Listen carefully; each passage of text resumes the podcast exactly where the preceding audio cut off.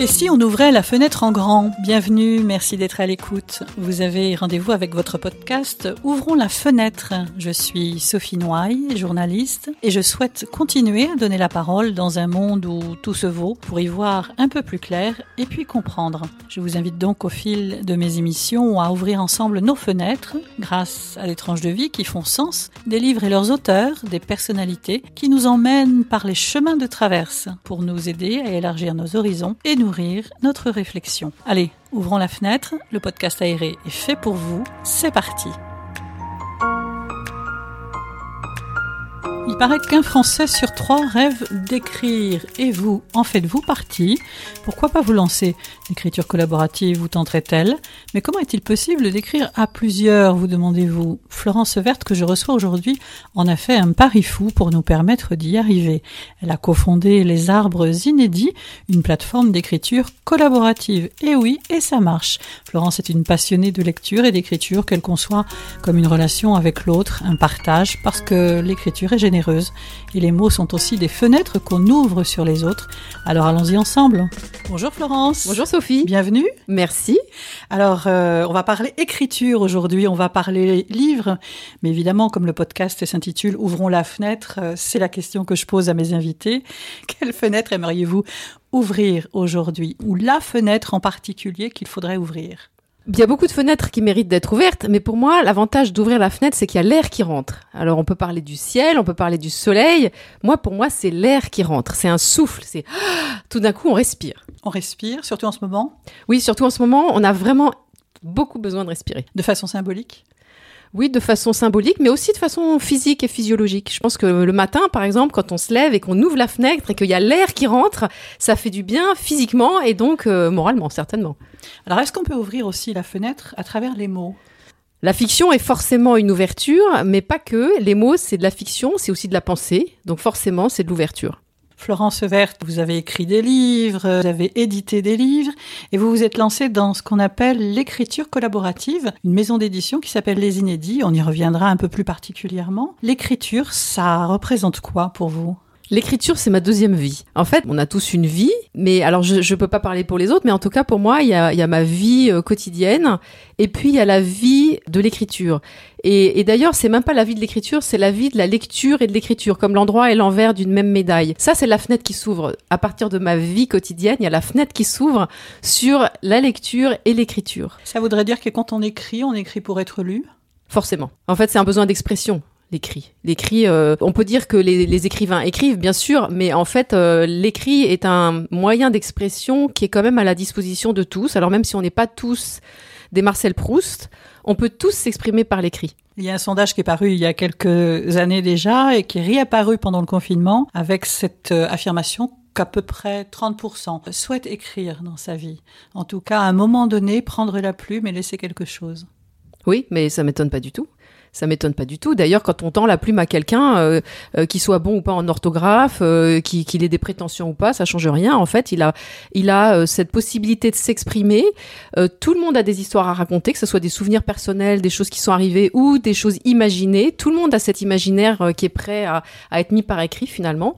Donc, ce sondage m'étonne pas du tout. Mais les personnes ont peur d'écrire, ont, ont peur justement de ne pas savoir écrire. Oui, alors peut-être que c'est il y a des, petites terreurs qui remontent un petit peu euh, à l'âge scolaire ou euh, peu importe, mais en tout cas euh, c'est c'est dommage parce que moi j'aurais envie de dire mais je vous invite tous à écrire, j'invite tout le monde à écrire. Et pour cause.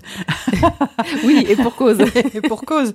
Se lancer, on verra comment on peut se lancer justement, mais quelles seraient les raisons d'écrire un livre aujourd'hui? Alors on a vu pendant le confinement toutes ces personnes qui avaient du temps à disposition pour un certain nombre d'entre elles et puis qui se sont dit voilà j'ai du temps je vais m'asseoir et puis je vais prendre un stylo ou l'ordinateur et je vais me mettre à écrire. Est-ce qu'il y a une raison particulière à un moment donné de sa vie pour se mettre à écrire?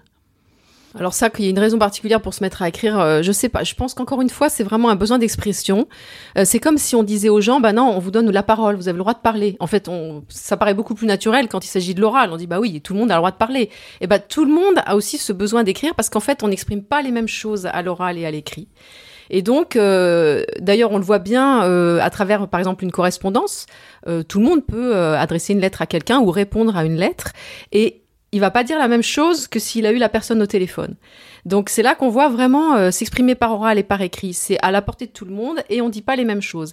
Et donc quand on a du temps, comme pendant le confinement par exemple, on se dit ah bah tiens, euh, j'ai toujours rêvé d'écrire, euh, je vais l'écrire. En fait c'est qu'on n'a pas forcément un, roman rentré ou ou trois tomes rentrés, mais on a envie finalement de prendre du recul, de faire le point sur certaines choses et de les exprimer par écrit.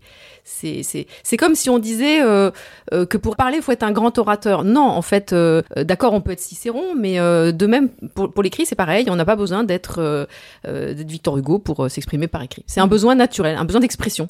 Qu'est-ce qui a été le déclencheur chez vous, Florence, quand vous vous êtes mise à écrire? Je ne peux pas remonter assez loin pour parler du déclencheur. Moi, j'ai toujours écrit, même quand j'étais petite, même en primaire, j'écrivais. J'ai d'ailleurs j'ai gardé euh, ce que j'ai écrit, c'est complètement ridicule, mais j'ai gardé des petits livrets que je fabriquais entièrement sur lesquels j'ai écrit, je me souviens, les, les euh, le quotidien de mon, de mon canari. Et puis après, à l'adolescence, j'ai commencé à écrire un petit journal intime, mais comme on fait toutes les filles de 15 ans et, avec beaucoup de, de, plaisir. Alors, c'était pas du tout de, de la littérature, mais enfin, c'est naturel. Donc, je peux pas remonter au déclencheur. C'est comme si on me demandait pourquoi un jour tu t'es mise à parler. Et après, quand c'est devenu un petit peu plus sérieux l'écriture pour être publiée? Alors là, c'est vraiment un autre travail. C'est très très différent parce qu'il y a l'écriture. Euh, je dirais soulagement pour pas employer un mot plus vulgaire. L'écriture soulagement, l'écriture où on libère des, des, choses intérieures. Euh, c'est un peu comme euh, voilà, c'est un soulagement, on va dire. Une thérapie? Oui, une thérapie. voilà, on, on, évacue des choses qui sont rentrées. Voilà, c'est une évacuation. Et ça, je pense que c'est tout le monde a besoin de faire ça. C'est juste un besoin. Après, le travail de l'écriture pour une publication, c'est vraiment un travail. Pour le coup, là, on n'est pas dans, dans, dans, le soulagement, on n'est pas dans l'évacuation, mais on est dans un vrai travail. C'est-à-dire qu'on a une matière première quelle qu'elle soit. Ça peut être du vécu, ça peut être euh, des rêves, ça peut être une pensée. Euh, voilà, on a une matière première qu'on va travailler pour ensuite la livrer à un public qui n'a pas forcément de rapport avec vous, qui n'a pas forcément de contact. Euh, donc, donc, il faut qu'il y ait un vrai travail pour que ça puisse intéresser et s'adresser à, un public. On a souvent l'impression, euh, peut-être une fausse impression d'ailleurs de, l'écrivain qui à un moment donné va se mettre à écrire des pages et des pages sous le coup de l'inspiration, alors que la plupart d'entre eux disent qu'effectivement que c'est un vrai travail. Il faut réécrire, c'est parfois aride, mm. il faut relire, il faut corriger, on y revient souvent. Donc c'est réellement ce travail-là? C'est un vrai travail, c'est ardu. C'est euh, alors euh, bon, il y a, des écrivains qui parlent effectivement des flots d'inspiration. Euh, tout d'un coup, ils tendent les mains vers le ciel et il y a plein de choses qui leur arrivent. Tant mieux. Moi, j'ai pas vécu ça du tout. moi, j'ai un premier jet qui est nul, mais qui est vraiment très mauvais. Donc, c'est un très gros travail pour que ce premier jet devienne un livre publiable. Alors, qui juge ce qui est nul en fin de compte? N'est-ce pas le lecteur finalement au bout du compte qui, qui est le seul juge de l'écriture? Bah peut-être, mais dans, dans, un premier temps, en tout cas, c'est l'auteur lui-même qui, qui, est face à ces lignes et qui se dit non là, euh, ça peut ça peut pas intéresser qui que ce soit, c'est trop mauvais. Et même s'il y a effectivement euh, la trace écrite d'une matière première, donc c'est ça, ça, va être ça va être le terreau euh, à travailler, mais en tout cas, c'est pas livrable tel quel. Donc une thérapie, un exutoire, une façon d'extérioriser ce que l'on a à l'intérieur. C'est ce geste aussi de la main qui va écrire qui est important? Je ne suis pas sûre que ce soit le geste de la main. Euh, pour moi, ce qui est important, c'est le, c'est l'envie d'une relation. En fait, euh, même si avec des lecteurs inconnus, on n'a pas forcément de relation personnelle, mais en fait, le geste d'écrire, c'est toujours un, besoin d'échanger avec quelqu'un, de, de, de, dire ah bah voilà moi, euh, voilà ce que j'ai à te dire, lecteur, qui que tu sois. Et en fait, j'aimerais bien un retour de ta part. Et euh, alors c'est vrai que alors moi j'ai pas vécu euh, le succès d'une Amélie Nothomb ou de gens euh, vraiment qui ont des échanges dans des salons avec leurs lecteurs et tout ça, mais en fait l'auteur il a vraiment besoin d'un retour. Il y a un dialogue, il y a quelque chose d'interactif quand même dans dans le geste d'écriture. On écrit souvent pour quelqu'un en particulier. Oui. Il y a un besoin de relation. C'est comme la parole, on ne parle pas tout seul, même si ça nous arrive parfois de parler tout seul, mais le geste d'écrire, c'est comme la parole, ça s'adresse à quelqu'un. Alors moi, quand j'ai pris connaissance des inédits, j'étais surprise de cette euh, notion d'écriture collaborative. Parce que je me disais, mais écrire à plusieurs, c'est presque inconcevable pour moi. Enfin, en tout cas, peut-être dans la tête des gens, euh, une écriture à plusieurs, on se dit mais c'est que c'est quasiment impossible. C'est quoi cette idée? C'est quoi cette intuition de l'écriture collaborative, Florence? Alors l'intuition, elle vient, alors là pour le coup, d'un souvenir d'enfance très particulier. C'était le jeu du cadavre exquis où on avait une feuille, on écrit une première ligne, on plie, on passe à son voisin, etc. On plie, on plie, on plie jusqu'à la fin. À la fin, quand tout le monde a écrit sur la feuille, on déroule la feuille, on lit, et en général, ça finit par un fou rire parce qu'évidemment, on aboutit à une espèce de patchwork où chacun a mis euh, son petit bout de phrase. Voilà, alors c'était un jeu qui était drôle parce que justement il y avait une part d'aléatoire et qu'on arrivait à quelque chose qui n'avait pas de sens. Mais moi je m'étais toujours dit en fait que l'écriture collaborative euh, c'était euh, il y avait quelque chose à en faire mais de façon non plus aléatoire mais de façon vraiment euh, travaillée. Et, au moment de, de l'avènement d'internet et du numérique, je me suis dit là vraiment le moment est venu de, de, de créer un outil qui permette à des gens d'écrire à plusieurs mais non pas non pas avec des contributions des uns et des autres qui restent cachées mais des contributions visibles pour qu'on puisse vraiment rebondir sur ce qui a été écrit avant, avant soi. Et euh, voilà, donc l'écriture collaborative, c'est né comme ça. Alors concrètement, un premier exemple, Florence, mm. pour qu'on comprenne bien comment ça fonctionne. Alors parce que ça fonctionne aussi, ça peut fonctionner avec une classe, ça peut fonctionner avec des familles, ça peut fonctionner avec des entreprises. Donc il y, a différentes formes. Euh, en tout cas, il y a une équipe à un moment donné qui se met en route. Euh, concrètement, un exemple précis. Bah, par exemple, euh, là, pour une famille, euh, y a une, on, a, on a une famille qui vient de terminer euh, des souvenirs, des souvenirs qui remontent à plusieurs générations. Et donc là, il y a plusieurs générations qui se sont mises à écrire, des grands-parents, des parents, des enfants, des petits-enfants, et qui ont écrit chacun leurs souvenirs personnels sur l'histoire de la famille. Donc évidemment, par exemple, pour, le, pour ce qui concerne le souvenir, le collaboratif est particulièrement euh, porteur parce qu'on n'a jamais les mêmes souvenirs et qu'on a vécu les mêmes choses. Pourtant, on a vécu les mêmes événements, on a connu les mêmes personnes dans une famille, mais comme les souvenirs sont différents, et eh ben le collaboratif prend vraiment toute sa valeur là, surtout pour faire un livre euh, de, de famille et on ne se souvient pas des mêmes choses avec une perception différente. Et, c'est très surprenant parfois dans les familles parce que quand les familles se retrouvent, ou les frères et sœurs, ou les mm. cousins, euh, on n'a pas les mêmes souvenirs, effectivement. On a vu les choses autrement, on a gardé telle chose et pas telle autre. Et, c'est ça qui est sans doute riche, mais peut-être déconcertant pour certains, non? Certainement, mais c'est certainement déconcertant, mais c'est très riche parce que c'est toujours amusant de voir que, par exemple, par rapport à un événement familial, on n'a pas le même souvenir du tout de, que celui de sa sœur ou de, son beau-frère.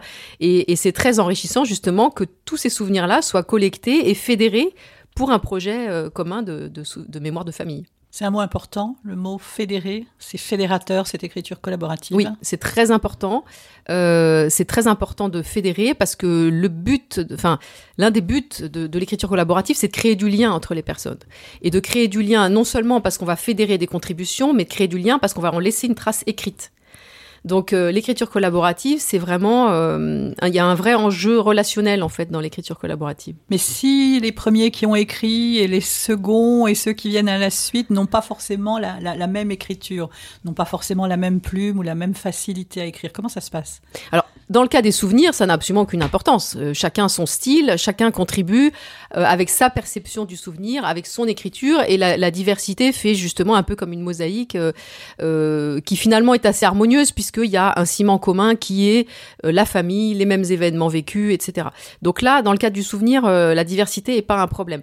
Ça serait plus un problème si, pour des auteurs qui envisagent d'écrire un roman, par exemple. Alors dans ces cas-là, c'est vrai qu'il y a une certaine contrainte à respecter, une certaine discipline, justement pour pas qu'il y ait trop de, de, disharmonie ou de, que ça soit pas dissonant. Mais je pense que des bons auteurs euh, sont tout à fait capables, à partir d'un début commun, de, rentrer dans une façon d'écrire, dans une, euh, dans une, optique, une perspective commune, et euh, voilà, pour que ça reste harmonieux, même si chacun garde de toute façon sa personnalité. Il ne s'agit pas de s'effacer dans le groupe. S'effacer, et en même temps, on aurait peut-être cette nécessité de mettre son ego de côté? Un peu.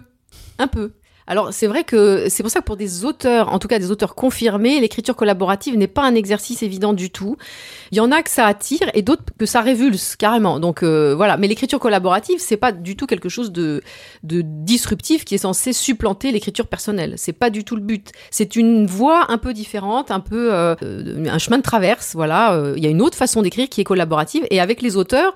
Alors au début, moi je pensais que les auteurs seraient assez motivés parce que moi en tant qu'auteur c'est un exercice qui m'attire beaucoup d'écrire à plusieurs. Je trouve que c'est très enrichissant. Maintenant, il y a des auteurs qui, qui vraiment supportent pas parce qu'ils ont besoin d'avoir leur nom sur la page de couverture et que ça soit euh, quelque chose de, personnel, voire d'individuel. Ce que je comprends parfaitement. Mais c'est pas parce qu'on écrit un livre seul qu'on peut pas écrire un livre à plusieurs. Ça ne, ça n'est pas contradictoire.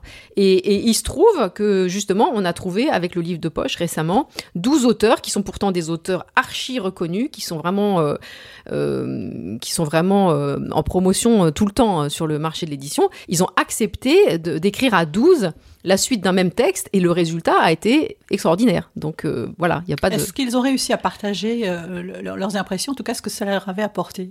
Ils ont partagé ça et je pense qu'au début, ils étaient assez euh, circonspects et qu'en fait, ils ont, ils ont trouvé ça très jubilatoire. Et, euh, et c'est ça que je veux faire partager, c'est que le mouvement de l'écriture collaborative, comme tout le mou- mouvement euh, collectif finalement, c'est très jubilatoire. C'est, ça donne lieu à des vrais échanges et des échanges qui sont tout à fait inédits, tout à fait, euh, tout à fait inattendus. Donc euh, voilà, ça a été une expérience pour eux euh, totalement nouvelle. Et en fait, je pense qu'ils ont été très contents, même si évidemment après ils reviennent à l'écriture personnelle, ça n'empêche pas. Alors pour eux, c'était vraiment une, une nouvelle fenêtre, une fenêtre ouverte? Une nouvelle fenêtre, une fenêtre ouverte. Je pense qu'ils me contrediraient pas là-dessus. Écriture collaborative, alors je ne l'ai pas cité exactement, les arbres inédits, hein, les arbres inédits. Mm. Euh, Il y a cette notion d'arborescence aussi qui est importante. Bah, c'est-à-dire que l'écriture collaborative, elle existe en dehors de notre plateforme à nous, puisque ne serait-ce que sur Google Docs, tout le monde peut écrire euh, de façon collaborative.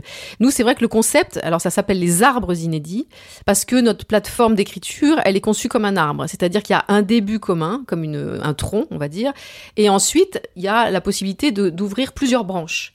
Donc l'arborescence, elle est importante à deux titres. Le premier, c'est qu'il y a plusieurs auteurs, voilà, plusieurs auteurs, et il y a aussi plusieurs scénarios possibles à partir d'un même début. Voilà, c'est pour ça qu'on a tenu à cette notion d'arborescence, c'est pour la pluralité d'au- d'auteurs et la pluralité des, des chemins narratifs.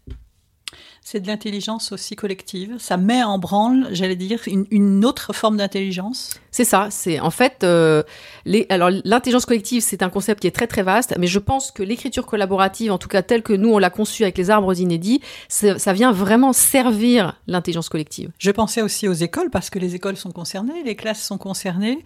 C'est un super exercice pour des élèves, pour des enfants. Alors c'est un, un exercice qui a beaucoup de succès auprès des classes et euh, du coup les enseignants euh, sont assez euh, motivés pour pour entraîner leur classe dans un exercice d'écriture collaborative. C'est vrai que ça ça a des vraies vertus pédagogiques.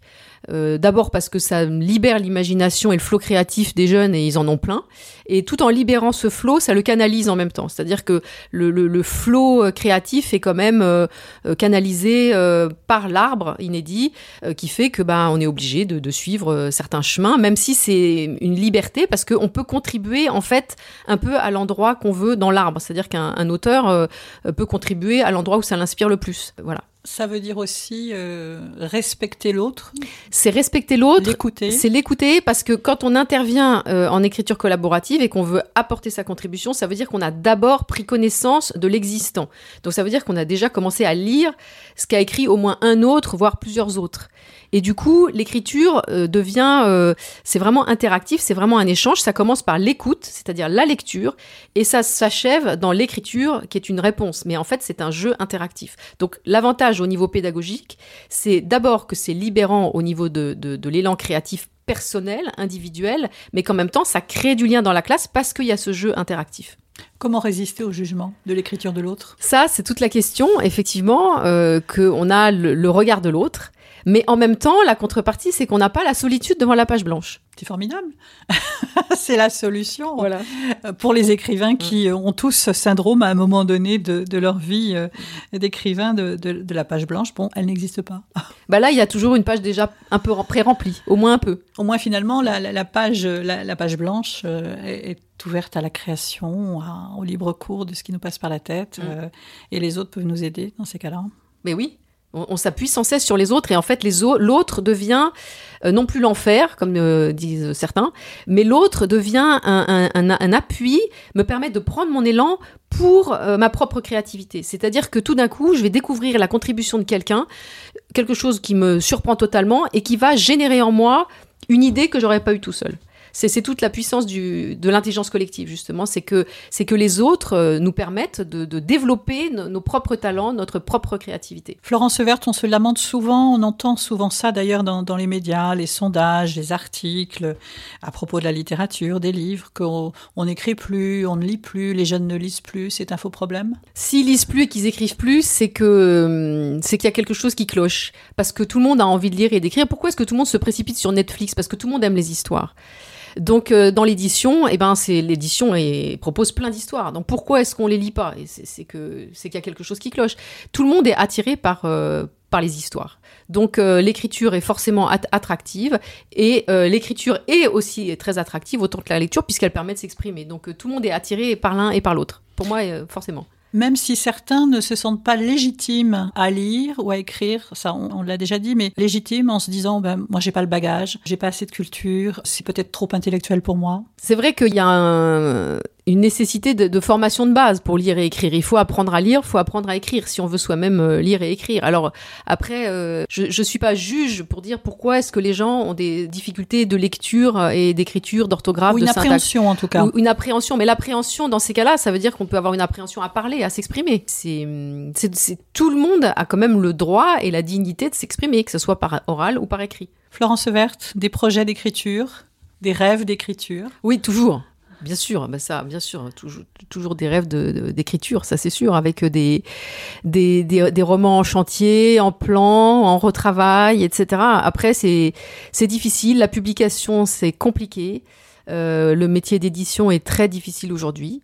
Donc euh, voilà, ça, ça laisse euh, beaucoup de projets qui sont pas forcément aboutis, mais dont on désespère pas qu'ils aboutissent. Et oui, à ceux qui nous écoutent et qui ont leurs manuscrits et plusieurs manuscrits dans leur tiroir euh, et qui désespèrent de peut-être les envoyer à des maisons d'édition sans réponse. Ouais, c'est compliqué. C'est compliqué. C'est une situation compliquée. Après, euh, bon, il y a beaucoup de de- d'éditeurs qui proposent des solutions d'auto-édition, donc euh, ça peut être déjà euh, une première voie, enfin une première possibilité. Un tremplin, en tout Un cas. tremplin, parce qu'il y a voilà, il y a des maisons d'édition. Alors il y en a qui sont pas sérieuses du tout, mais il y a des vraies euh, maisons maintenant d'auto-édition qui sont quand même assez sérieuses et qui permettent au moins de donner aux auteurs la satisfaction de voir leur euh, leur travail écrit publié et au moins diffusé dans un premier cercle ou un deuxième cercle, ce qui est déjà ce qui est déjà beaucoup. Ça permet de à, la parole de, se libérer quand même. S'il fallait donner quelques conseils, allez, pour ceux qui nous écoutent, qui ont envie d'écrire et qui ont envie de d'aller un petit peu plus loin justement dans cet exercice? Bah écoutez, euh, moi je dirais de pas lâcher parce que on sait jamais ce qui peut arriver. Faut pas, faut jamais perdre euh, confiance. Il faut toujours garder euh, l'espoir avec soi. Et puis euh,